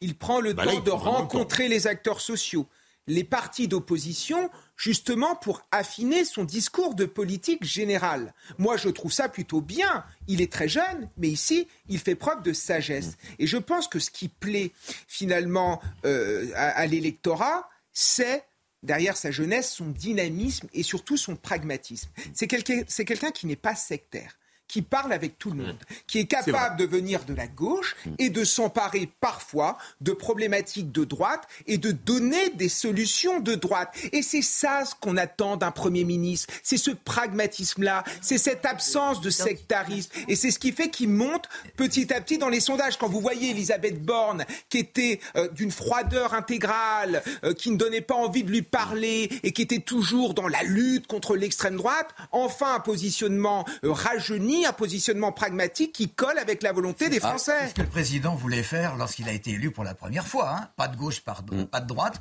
Bon sens. Kevin Bossuet, convaincu par Gabriel Attal. Mais ah ça, on bah, bien À mon avis, à un moment donné, euh, vous allez voir que je vais mettre quelques critiques parce que forcément, il va se monter à un moment donné. C'est sûr. On verra. Euh, nouvelle manifestation, les amis, contre la loi immigration. C'est organisé partout en France euh, à l'appel de 200 personnalités de gauche, quatre jours avant la décision très attendue du Conseil constitutionnel. 300 élus de la DUPES sont eux aussi appelés à rejoindre cette marche qui débutera à 14h dans la capitale, qu'on suivra évidemment. Détail avec Claudine Payet. On en parle très rapidement juste après. À Paris et partout en France, des dizaines d'associations, syndicats et partis politiques appellent à manifester ce dimanche contre la loi immigration. Dans la capitale, le départ est prévu place du Trocadéro à 14h. Le cortège se dirigera vers les Invalides. Une initiative signée dans une tribune par 201 personnalités. Parmi les signataires, des personnes issues de partis politiques et syndicats de gauche, comme la CGT, la CFDT, le PS ou le Parti communiste. L'objectif Obtenir le retrait de la loi Asile-Immigration, jugée raciste et xénophobe par l'aile gauche de la classe politique. Une loi avec laquelle le Premier ministre Gabriel Attal s'est dit être en accord. La philosophie de cette loi, c'est de dire qu'on doit avoir des règles claires et qui sont appliquées fermement, et que des personnes qui n'ont pas vocation à être accueillies sur notre sol ne doivent pas l'être, doivent être reconduites dans leur pays d'origine quand elles n'ont pas vocation à rester en France, et que des personnes qui ont vocation à être accueillis sur notre sol, qui parfois travaillent déjà, qui respectent nos règles, nos valeurs, parlent notre langue et ont envie de s'intégrer, on doit pouvoir les intégrer. Et moi, j'assume totalement cette ligne. Et cette année, on régularisera 10 000 personnes, 10 000 personnes en situation euh, irrégulière qui travaillent. Aux quatre coins du pays, au moins 151 manifestations sont prévues. Jean Tardif, euh, j'ai une seule question à vous poser. Est-ce qu'on peut s'attendre à une mobilisation conséquente ou pas? Écoutez, je ne vais pas présager euh, de l'ampleur du mouvement à venir. Euh, en tout cas, on a bien compris que la, gauche souhaitait euh, mener une, lutte importante vis-à-vis de, cette loi asile et immigration, mais il faudrait peut-être l'étendre. Il hmm. faudrait peut-être l'étendre à ce moment-là à l'ensemble des pays européens. Pourquoi je dis ça? Parce que même avec l'instauration de cette loi immigration et intégration, il faut le rappeler tout de même, nos règles sont moins dures qu'ailleurs. Mm. C'est-à-dire qu'on aurait que sont moins durs qu'ailleurs et on reste plus généreux que nos voisins, nos voisins européens. Donc il y a un moment, moi je veux bien, hein, mm. pourquoi pas, mais dire que cette loi est raciste, xénophobe, etc., etc. Non, c'est moins accueillir pour mieux accueillir. Et c'est pas un discours de droite. C'était un discours de gauche dans les années 90. Eh oui on, y, revient en fait. Hein.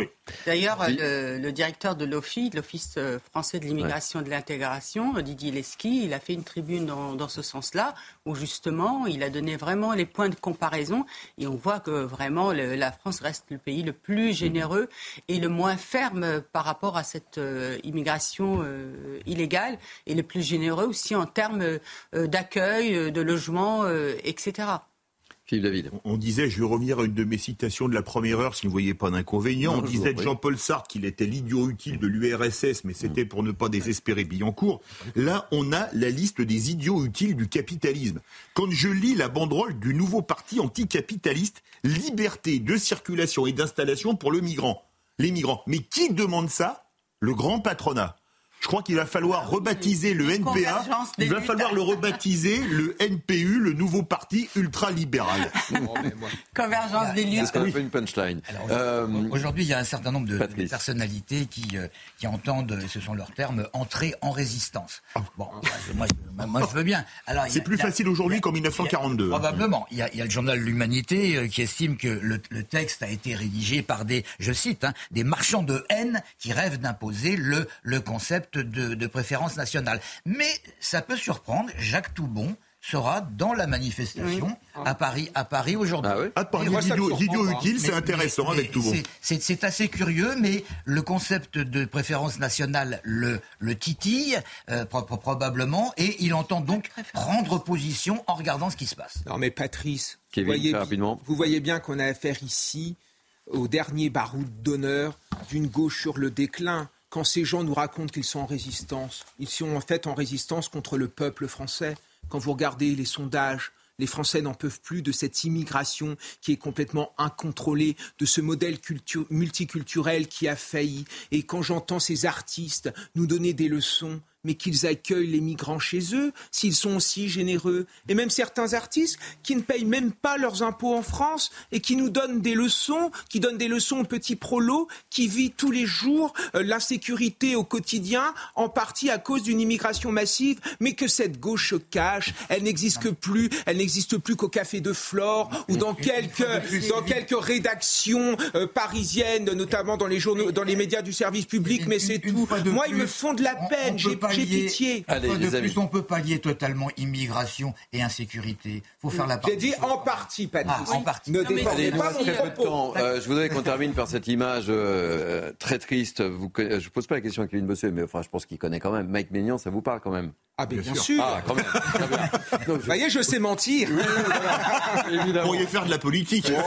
C'est le gardien des Bleus. C'est le gardien des Bleus. Regardez cette image que François va, va nous montrer. Euh, c'est terrible. C'est le gardien de, de l'AC Milan et, l'équipe de France euh, qui a décidé de, quitter le terrain euh, hier soir après avoir été la cible d'un jeu raciste lors du match de son équipe dans le stade du Dinez. Voilà, c'est ça. C'est honteux. Mais il avait raison de quitter le terrain. Le match devrait être arrêté. Udinese, match perdu sur le tapis vers 3 à 0. Et il y en a marre parce que. Mais il n'y a pas qu'en Italie. Hein. Samuel, Eto'o avait, Samuel Eto'o avait été victime à Barcelone. Je crois que c'est contre Santander ou contre Malaga, je ne sais plus. C'est insupportable. Tant qu'on ne luttera pas juridiquement ah mais il y a des lois. Condamner les et d'une manière, ah, interdiction de stade à vie. Oui, mais et d'une manière pédagogique également, parce que sinon euh, ça sert à rien. Et moi, ce qui y a des sanctions contre la. Euh, non, non c'est pas la Milan. La Milan, c'est son club. C'est le club d'Udinese. Le club justement. Est-ce qu'il y a ah bah ça après, c'est la FIGC, la Fédération italienne de football, qui a géré, et la Ligue. Ce qui marque aujourd'hui dans le débat public et même dans la société en général, c'est le fait qu'on utilise le mot raciste pour un oui ou pour un non. Moi, j'entends certains jeunes, pour eux, tout est raciste. Sauf qu'à force de dire que tout est raciste, plus rien n'est raciste. et là, pour le coup, c'est vraiment du racisme. Et là, pour le coup, il faut des sanctions qui soient fermes. Et c'est ce qu'on demande. Il faut être dans ce domaine. Le calcio est le le championnat le plus pollué d'Europe dans ce domaine, à mon avis. Oui, c'est pas la première fois que ça se produit. Oui. À signaler que, que Mike Maignan a reçu le, soutien d'un grand nombre de joueurs, et notamment vous m'enlevez euh, voilà, le mot de la bouche. Euh, il a notre soutien à nous aussi. il a notre soutien, total. Voilà, je voulais qu'on termine euh, ce Midi News Weekend par, par cette image et, rendre hommage évidemment à ce grand joueur Mike Maignan. Voilà, c'est la fin de ce Mini News Weekend. Merci de votre très grande fidélité. Vous êtes de plus en plus nombreux à nous suivre tous les week-ends. C'est un véritable bonheur. Merci euh, à, vous, nos, grands témoins. Merci, à, Florian euh, Tardif. Euh, merci à François Epp, les amis. François Epp qui me parle à l'oreille. Bon anniversaire, bon anniversaire François. C'était son anniversaire aujourd'hui. On lui souhaite un bon anniversaire. Merci à Anne-Isabelle Telet, à Cynthia Pina, à Aurélie Lucano, à Tom Viala. Merci aux équipes de la programmation, Raphaël de Montferrand. Merci aux équipes en régie réalisation Thibaut Palfroy, vision Samuel, son Timur Boussa. Vous pouvez évidemment relire cette émission sur notre site cnews.fr. Vos prochains rendez-vous sur CNews, tout de suite, c'est l'ami Émeric Pourbet pour Enquête d'esprit. Et puis à partir de 14h, c'est l'ami Lionel Rousseau pour 180 minutes info. Moi, je vous dis bye bye. Demain, dans ce même fauteuil, ça sera Sonia Mabrouk euh, qui occupera ce fauteuil pour Midi News. Et moi, je vous dis bye bye. Et à vendredi. Passez une très belle semaine sur l'antenne de CNews. Bye bye. Thank you.